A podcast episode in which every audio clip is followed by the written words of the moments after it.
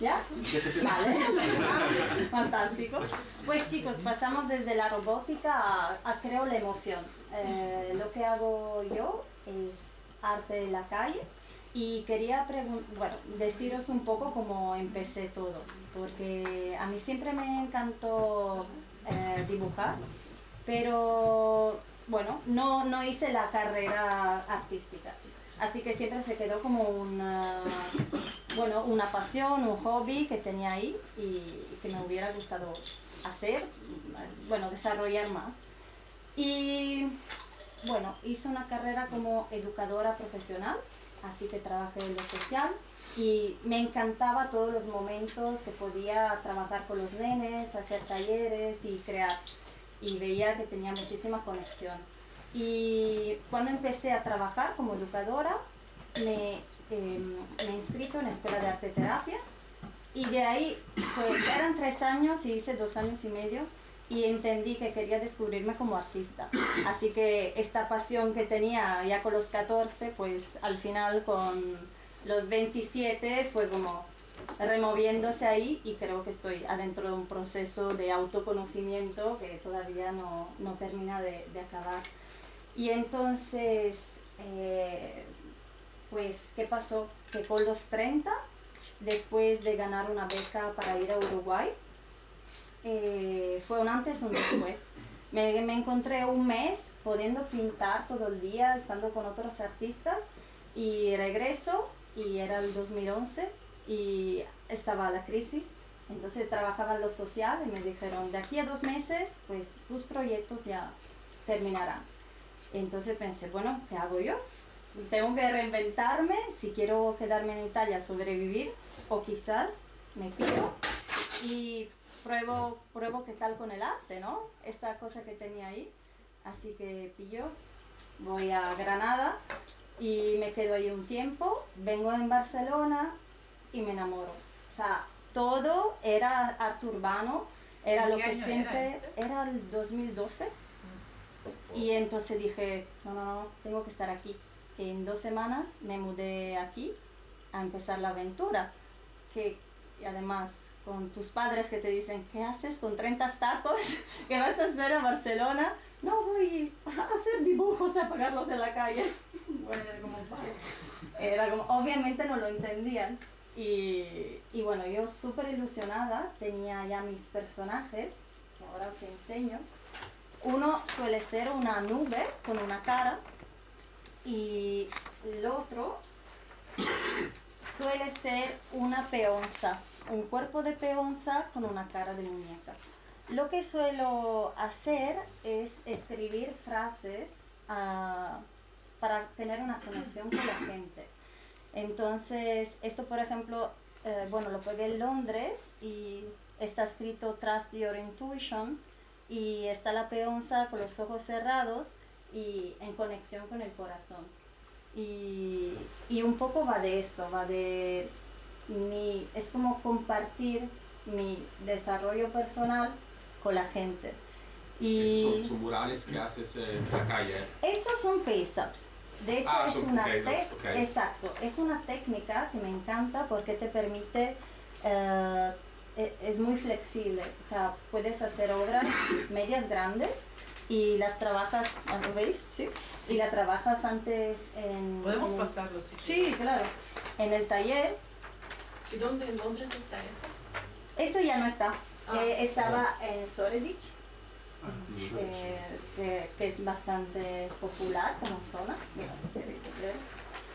Y, y entonces, ¿en qué consiste la técnica? O sea, pues trabajas, trabajas en el papel, con papel craft suelo trabajar, que te permite hacer cosas grandes si quieres, con acrílicos, con rotuladores, y luego lo pegas en la pared con, uh, con la cola.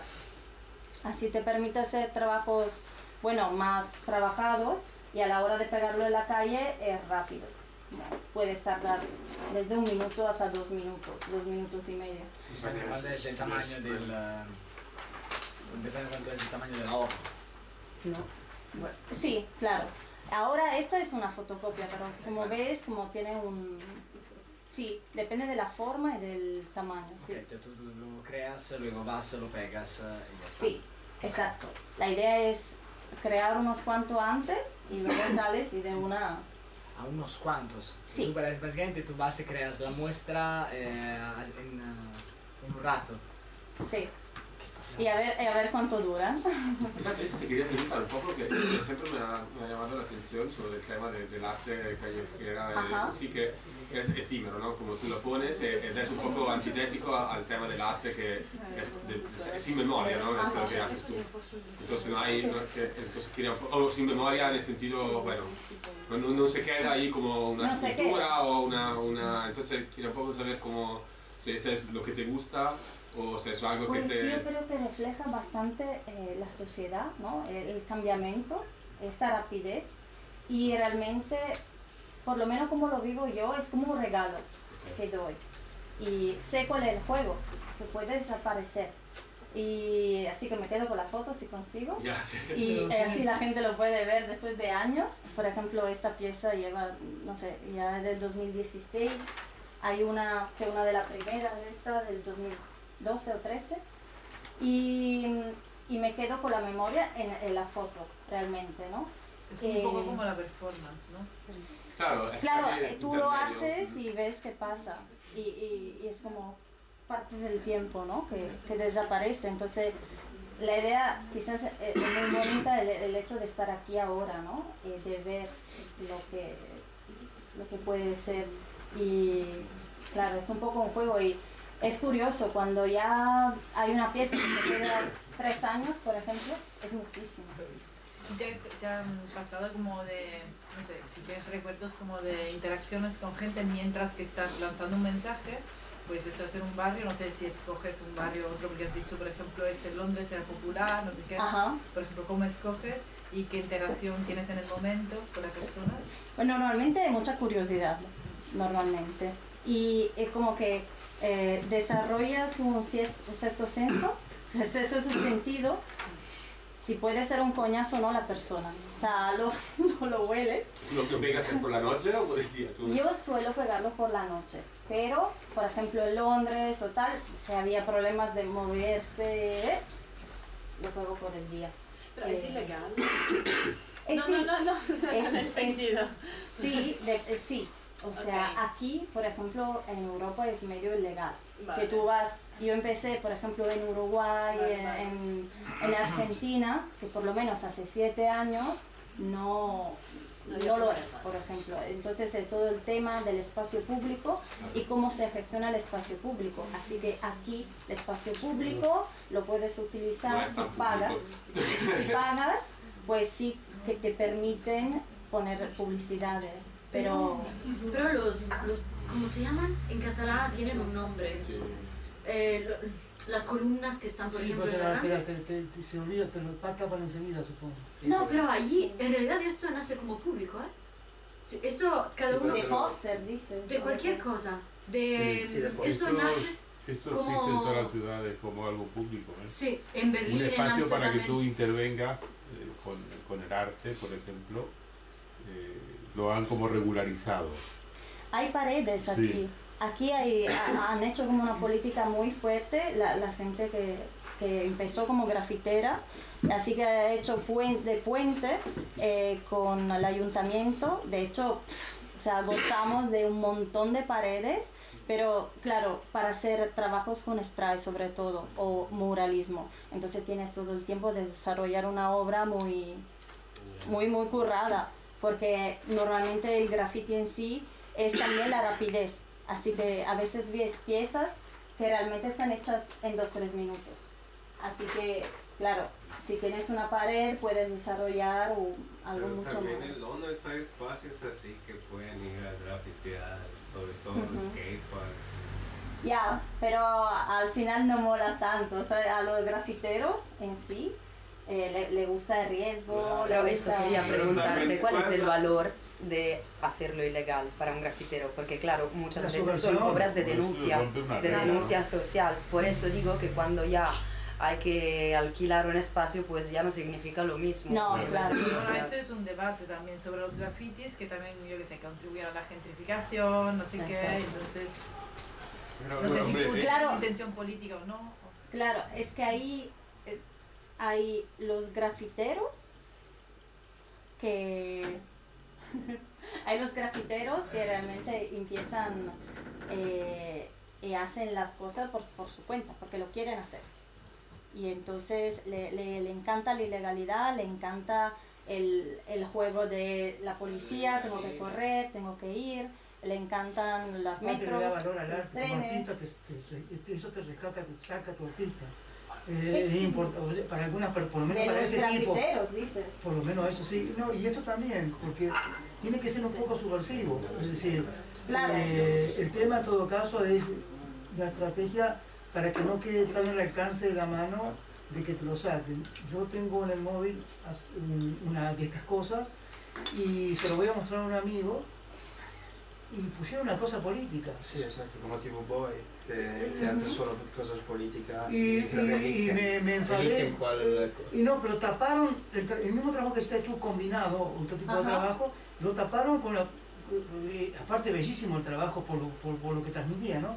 Y, y por, por algo político encima, ¿no? O sea, Ajá. de, de ca- entonces la idea sería entonces trabajar y conseguirse las herramientas rápidas para ponerlo en lugares que se vean y que no sean de fácil acceso. Claro, ahora O sea, estamos puedo- te co- poniendo mucho alto, mucha Sí. altura, porque aquí hay mucha limpieza del ayuntamiento y sobre todo antes de, del verano, pues limpia muchísimo, así que se desaparece muy rápido. Pero a nivel organizativo es un coñazo. O sea, hay que traer una escalera altísima. No, ¿Cómo lo con haces? una, con una, Ah, vale. con un palo. De- querías decir algo, ¿no? Sí, pero, cuando, quieres-. Sí, sí, sí, sí. Ah, quería preguntarte dos cosas. La primera es eh, qué mensaje quieres enviar.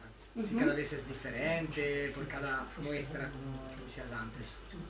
Pues sí, o sea, todo mi trabajo va, va hacia la descubierta de cada uno, eh, o sea, conocerse. Yo creo que estamos como en una temporada de, de cambio y hay mucha crisis, hay, hay mucha gente que no sabe qué hacer, mucha gente perdida, mucha gente eh, pesimista.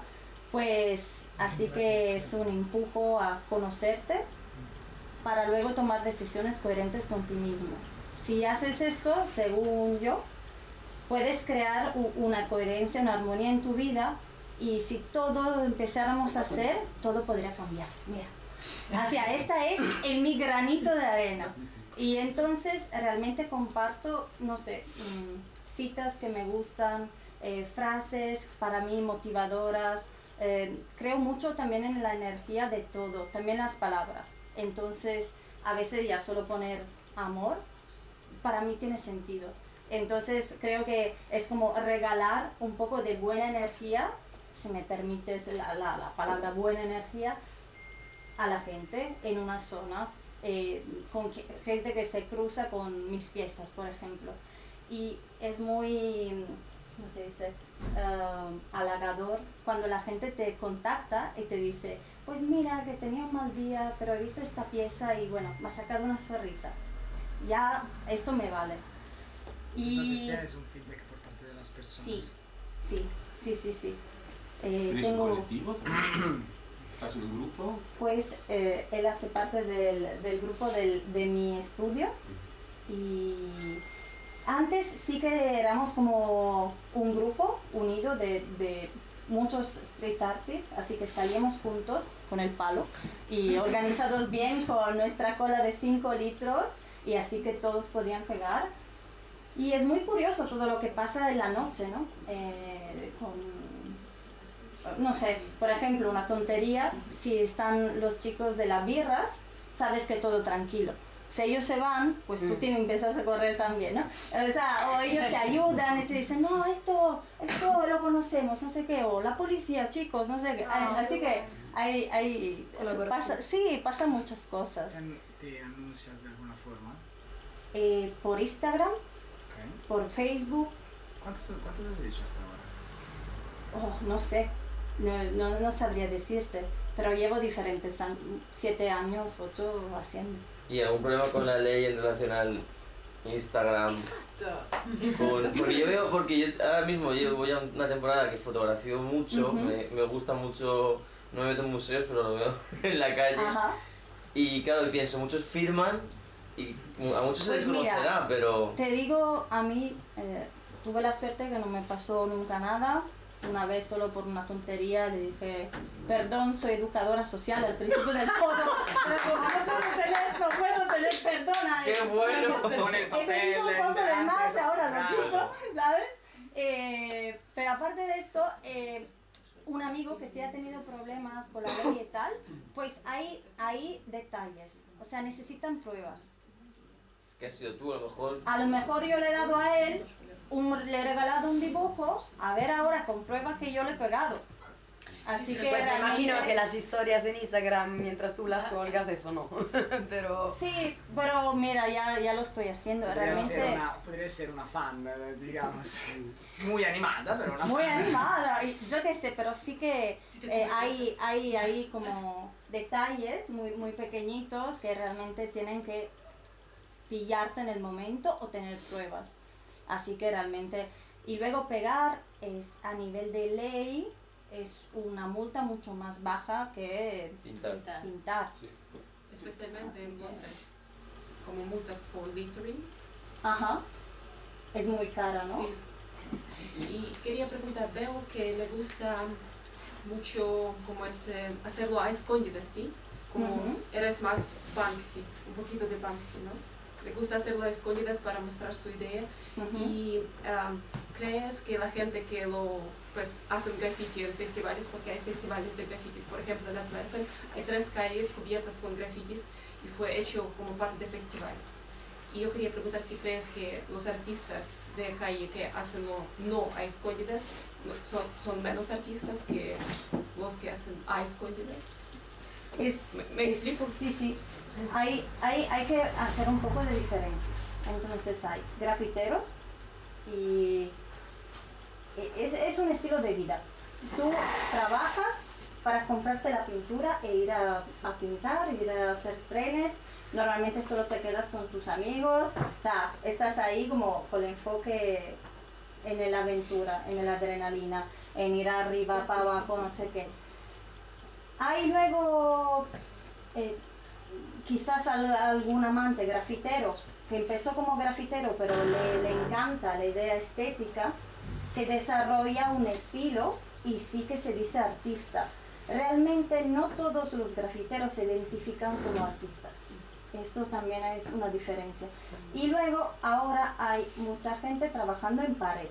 Y no todos los que trabajan en pared son street artists. ¿Qué quiere decir con street artist para mí?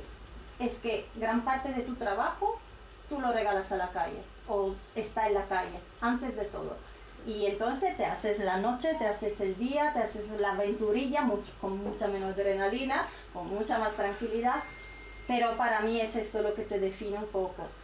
En los eh, eventos, cuando era un poco al principio, hay gente también que a la hora de hacer un mural con su nombre, cambia el nombre, por ejemplo, se ha tenido problemas.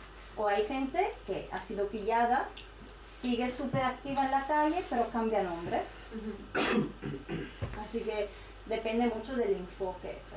Hay, hay- hay muchos grafiteros que les encanta que el trazo sea sucio, por ejemplo, como, como eh, choque a la idea estética de la belleza y lo encuentran estupendo.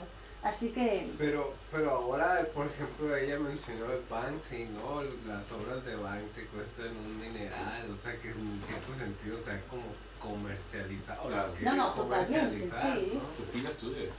no? Eh, yo opino que cuando Bansky salió, como se ve en, la- en el documental, ya era un equipo, ya no era Bansky. Así que yo creo que si él saca las ideas, son, eh, consigue a sintetizar muy bien conceptos que te chocan y te hacen reflexionar y que son potentes, no lo dudo, me, me gusta. Eh, pero a ver, es que ya había alguien que decía, yo tú lo vamos a petar, porque tú eres el genio y yo pongo el dinero y te pongo toda la... O sea, él tenía ya un, un sitio enorme donde Bueno, poner él una... es lo de Massive Attack, ya se sabe. Ah, sí. Sí. Bueno, pues, ahí No, hay no, no, muchas es- teorías. es- No, no, es seguro. sabe ya? ¿El qué? No se sabe porque cuando abrió el hotel en Palestina, eh, bueno, todos los fondos se sabían que llegaban, ¿sabes? De una parte...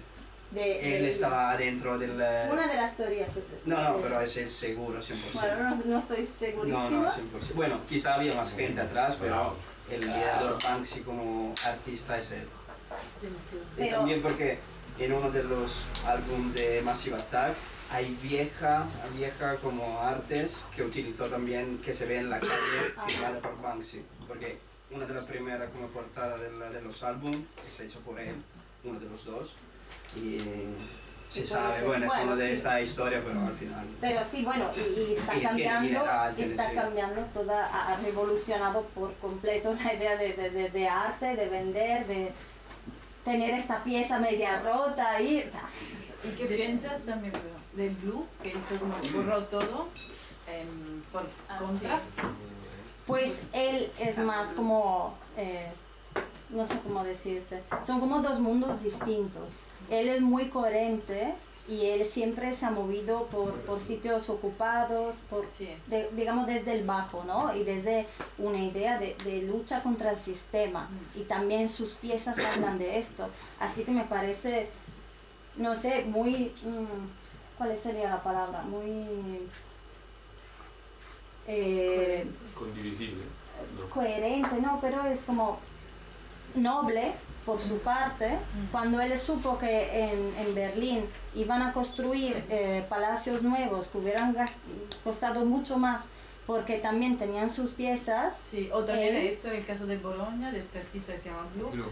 Que me- creo que era como que quita, que hicieron Bueno, una pues, sí, exposición. viendo de, de Berlín, ¿eh? Yo Era- era- decía de Berlín. es la misma, No, sí, pero me acuerdo si era la misma Sí. eh, situación o otra. Porque Era también otra. una exposición. No, Era otra. O sea, la hecho en expo. más. Una la. No, no, pero sacaron del centro social que había, porque él lo regaló al centro Ah, social. Una Sí, sacaron la Sí. gente del centro socia- social y él dice, bueno, si se va la gente, yo borro Lo borrado porque la regalé al centro social. desalojado el Sí. centro social. Pero también Sí. querían hacer una expo a pagamento para ver Sí, eran obras y él dijo, pues no, voy a borrarlas todas, no la vais a... Eh, de hecho, en Berlín Ah, eh, eh, eh, dijo a sus amigos ya, a taparlo.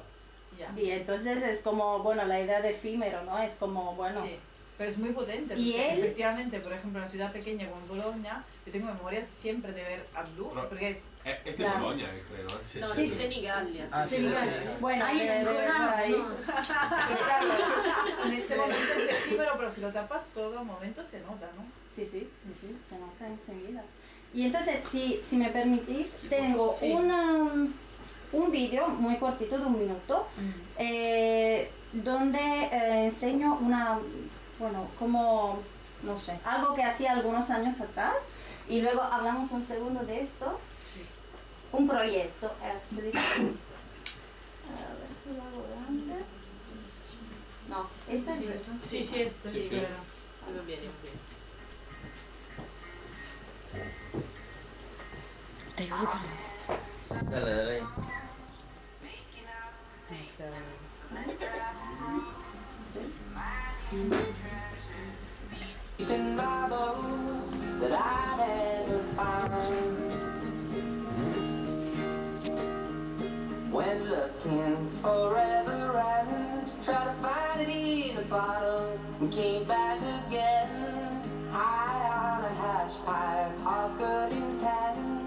it only brought me down.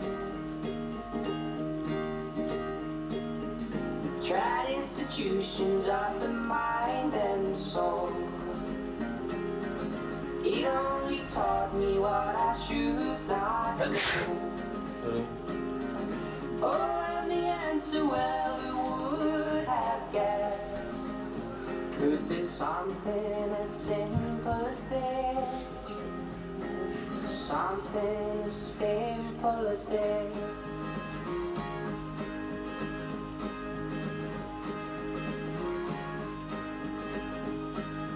Traveled to each ocean's end, saw seven wonders, trying to make some sense. Memorize the mantra, Confucius said, but it only led me down. Tried and. It only me where I should not go. Well, could I something as simple as? Something. Bueno, esto era un proyecto que iba un poco con la idea de, bueno, como cuando se dejan los libros, ¿no? En la calle la gente puede recogerlo. Era un poco la idea. Entonces yo creaba un cuadro con lo que me encontraba y ponía las instrucciones atrás y ponía, pues ahora es tuyo, eh, disfrútalo. Lo único que te pido es que después de un tiempo lo devuelvas a la calle o lo regalas a alguien para que pueda moverse. Entonces, esto era mi proceso de desapego a las cosas, a mis obras también. Y bueno, la intención era, yo, a mí me encanta hacer esto y, y hago esto, pero la idea es que quizás a alguien le venga a la mente que puede regalar algo a alguien. Y yo qué sé, uno hace el pan bien, eh, va del vecino, se lo regala, o yo qué sé, como crear una cadena de buenas acciones, algo así. Y la cosa curiosa es que lo ponía siempre en la misma plaza, en una, cerca de una caja de electricidad. Y es curioso porque a veces me ponía ahí, tenía tiempo, no estaba trabajando creo, y me ponía ahí a ver quién lo veía. Entonces lo, lo curioso era que pasaban horas a veces y, y la gente no lo veía. Y, y me pareció muy guay, o sea, metafórico, de a veces como vamos por la vida dando por sentado que es así. Y ahí había un regalo que era para todos y habían pasado 100 personas y a lo mejor a la 101 se dan cuenta, lo, lo miran y tal, y era como, "Guau", no sé qué. Así que, no sé, quizás a veces tenemos como que estar más abiertos a recibir. Y no sé cuánto falta, falta muy poco.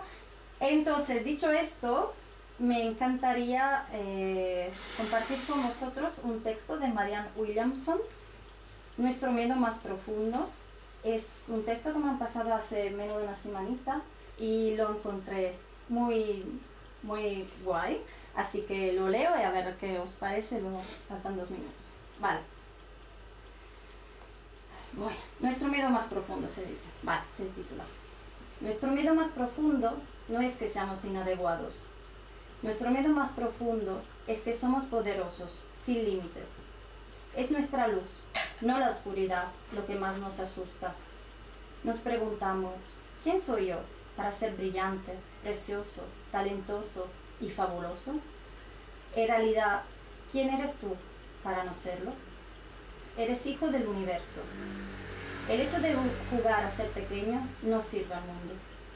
No hay nada iluminador en encogerte para que otras personas cerca de ti no se sientan inseguras. Nacimos para hacer manifiesto la gloria del universo que está dentro de nosotros. No solamente algunos de nosotros, está dentro de todos y cada uno. Y mientras dejamos lucir nuestra propia luz, inconscientemente damos permiso a otras personas para hacer lo mismo. Y al liberarnos de nuestro miedo, nuestra presencia automáticamente libera a los demás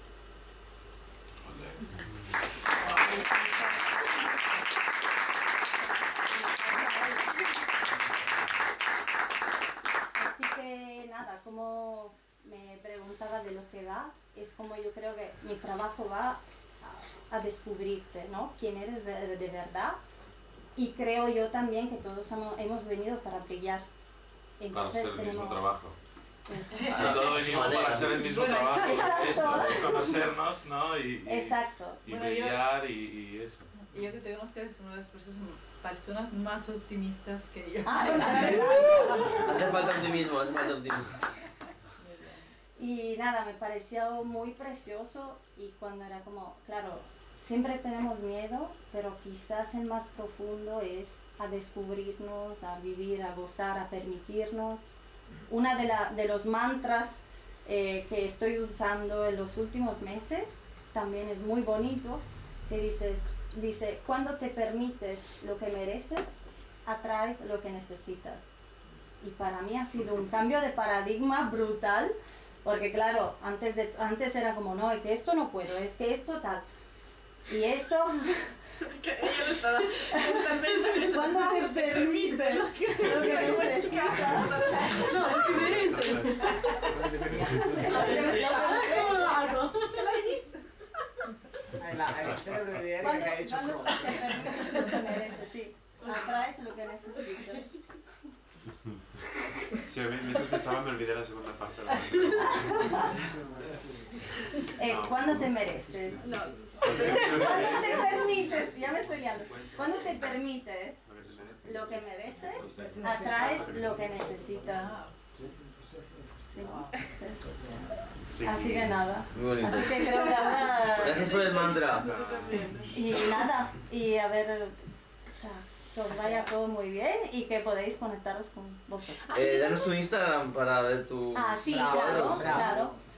Bueno, está, está, está en todos los... Sería, de eh, sí, ahora me llamo Elisa-Baptistón. Pero Secle, ¿de dónde viene? Secle viene desde una, una broma entre amigos. Teníamos como 14 años y utilizábamos una palabra que era seclemene, que quería decir todo y nada, era una palabra inventada. Y era como, ¿cómo estás? Seclemene. ¿Qué hora es? Seclemene. Todo el rato. De 14 años. Así como tonte- tonteando. Y entonces en todo esto, todo y nada, y todo era tal, un amigo un día me ve y me dice, hola Secle. Y yo, hola Mene. Y yo me quedé Secle toda la vida. Menú. Y él Mene tres meses. Y era como, llamaba a casa de los padres de mi amiga, me acuerdo. Soy Elisa, está Astrid, por ejemplo. Sí, sí. Astrid, está la Secle al teléfono. "Oh, te he dicho Elisa. Ya la gente me reconocía como Secle. Así como cuando iba haciendo dibujitos y tal, pues tengo el nombre artístico, ¿no? Me ponía Secle. Y cuando empecé a hacerlo como más seriamente así, eh, adentro de un sueño, eh, que fue un poco ver qué tal, ¿no? Ah, todo este mundo artístico, pues en principio me firmaba Secle. Y ahora es una mezcla, estoy ahí entre Secle, Elisa, ya estoy ahí buscándome, pero se me conoce como Secle, como las chicas de las nubes o como Elisa. Ah, vale, ¿por qué era eso de la nube también? Porque mi icono eran como estas nubes con No, la sí, cara. Sí, pero lo tienes mucho esto y también otro tú me, me has descrito una, una vez, algo que no, tiene un nombre pero no significa algo. Secle, secle No, no, no, un no. dibujo con plumas. Hojas plumas. Hojas plumas. Es una mezcla de hojas y plumas. Ah. Y, y sí, he descubierto que venían de... de- de- bueno, eh, ha sido curioso y ahora termino. Las hojas plumas eh, salieron en una peonza guerrera, entonces era la guerrera de la valentía. Y después de tres años empecé a trabajar también en el cosmos y me he dado cuenta que estas hojas plumas llegaban de, una, de la energía de una partícula en el cosmos y que luego bajaban. y después de tres años dije, ah, tiene sentido. Se cruzó todo. Bueno, está bien. Sí, eh, ha sido como al revés. perfecto. al revés. Y Gracias.